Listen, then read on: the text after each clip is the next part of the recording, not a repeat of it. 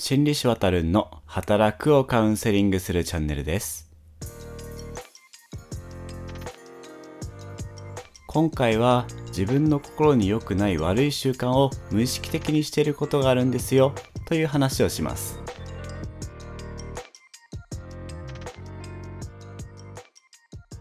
皆さん1週間お疲れ様でした。公認心理師臨床心理師のわたるんと申します。このチャンネルでは皆さんの週末のお時間を少しだけいただいて就職や復職など働くのサポートをしてきたカウンセラーが主に社会人の方々に役立つようなカウンセリングの豆知識や心理師のあれこれを簡単にお伝えしていきます。今回も緩めな時間を一緒に過ごしながら皆さんの生活が少しでも楽になれるようなものをお届けできればと思います。よろしくお願いします。今回は自分の心に良くないことを無意識的に習慣にしてることがあるんですよっていうお話です。最近ですね私は健康診断が近くてですね、えー、そろそろ体の方の生活習慣を整えていかなきゃいけないなと思ってるんですね。具体的にはまあ運動なんですけれども本当に運動不足で、まあ、ずっとこのここ56年くらい運動不足運動不足って言ってるんですけれども全く改善しなくてですねちょっと本当に今年はどうにかしなきゃいけないなと思ってるんですけれども重い腰を上げられていないというような状況です。今の話は体にとっての悪い習慣運動不足っていう習慣が変わらないっていうような話なんですけれどもあの心にとって悪い習慣っていうのもあるんですね。例えば以前第15回のストレス対処のガイドラインでお話しした僕のポケモン GO にハマったっていう話があって最初はいいと思って始めたことが、まあ、ハマって義務化してしまって逆にしんどくなるっていう話でした。今のポケモン GO の話以外にも結構そういうことってあって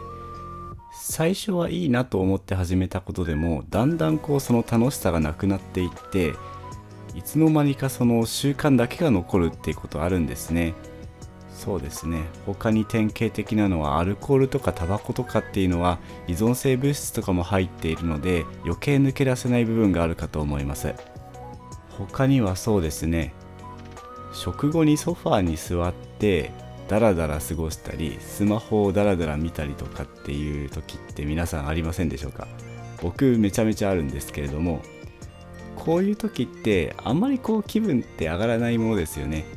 でこういう習慣っていうのは無意識的にやってることが多いんですね。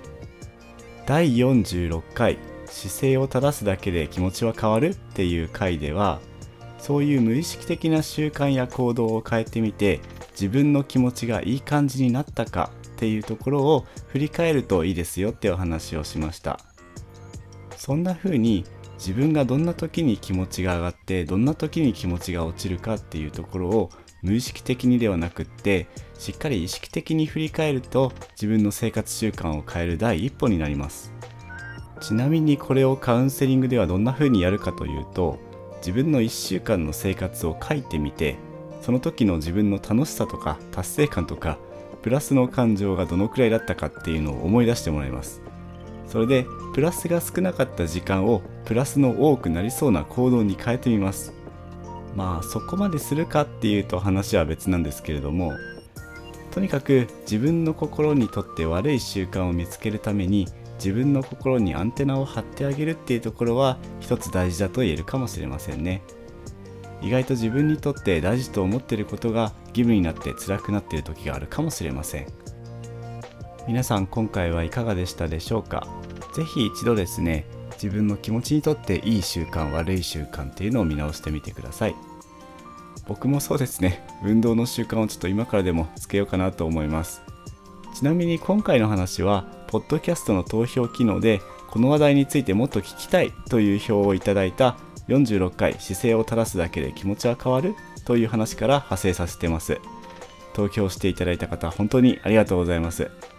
もっとこの話題聞きたいという票も別の話題がいいという票もこの番組の指針の参考になるので大変助かります。何か聞きたい話題などありましたらコメントや投票機能を使って意思表示をしていただけると嬉しいです。46回の時に投票していただいた方今回の話題についてこれじゃない感があったら遠慮なくお願いします。